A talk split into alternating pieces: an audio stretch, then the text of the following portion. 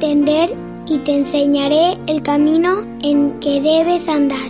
Sobre ti fijaré mis ojos. Salmo 32, 8. Hola niños y niñas, ¿cómo están? Les queremos dar la bienvenida una vez más a una meditación. Nuevamente quiero partir haciéndoles una pregunta.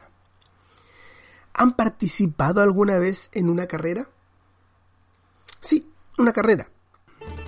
Quizás competiste alguna vez contra tus amigos o hermanos para ver quién llegaba primero a la puerta de la casa o a la puerta del local de reuniones. O quizás en tu escuela o incluso con tus amigos de la escuela dominical hicieron algún tipo de competencia en la cual tenían que correr cierta distancia para ver quién llegaba primero. Y el que llegaba primero obtenía un premio. Bueno, quizás también recuerden algo que sucede aproximadamente cada cuatro años en el mundo. Es un evento deportivo llamado los Juegos Olímpicos.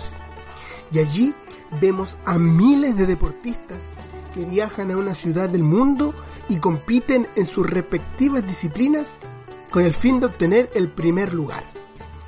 Vemos deportes de equipo, fútbol, básquetbol, otros deportes individuales como el tenis, y una de las disciplinas que están allí es el atletismo. Los Juegos Olímpicos no son algo nuevo. Es una competición que se realizó por primera vez hace, pongan atención niños, hace casi 2500 años atrás. De hecho, en los tiempos bíblicos era algo bien conocido, lo cual sabemos por la cantidad de referencias que el apóstol Pablo utiliza de los atletas y las carreras. El día de ayer leímos la historia de Dionisio, un hombre que vivía en Atenas, Grecia.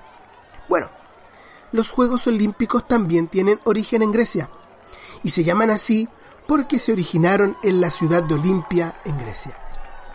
Lo usual, en aquellos tiempos, era que el ganador de las carreras de atletismo obtuviese de premio una corona para poner sobre su cabeza. Era una corona generalmente hecha de hojas de olivo. Sin embargo, ¿no les parece que una corona así se desvanecía rápidamente? El apóstol Pablo hace mención de esta corona y dice que es una corona corruptible, y la compara con la corona que recibirán los cristianos en un día futuro, a la cual llama corona incorruptible. Una corona que recibiremos en el cielo y que jamás se marchitará ni desvanecerá. Primera epístola de Pedro, capítulo 5 y versículo 4. Es una corona mucho mejor que las hechas por los griegos. Dios le dará esta maravillosa corona a todo cristiano que haya corrido la carrera de la vida cristiana de una forma agradable a Dios. Si has recibido a Jesús como tu Salvador y Señor, entonces ya estás en la carrera. Jesús, el juez justo de esta carrera, te dará una corona cuando llegues al cielo.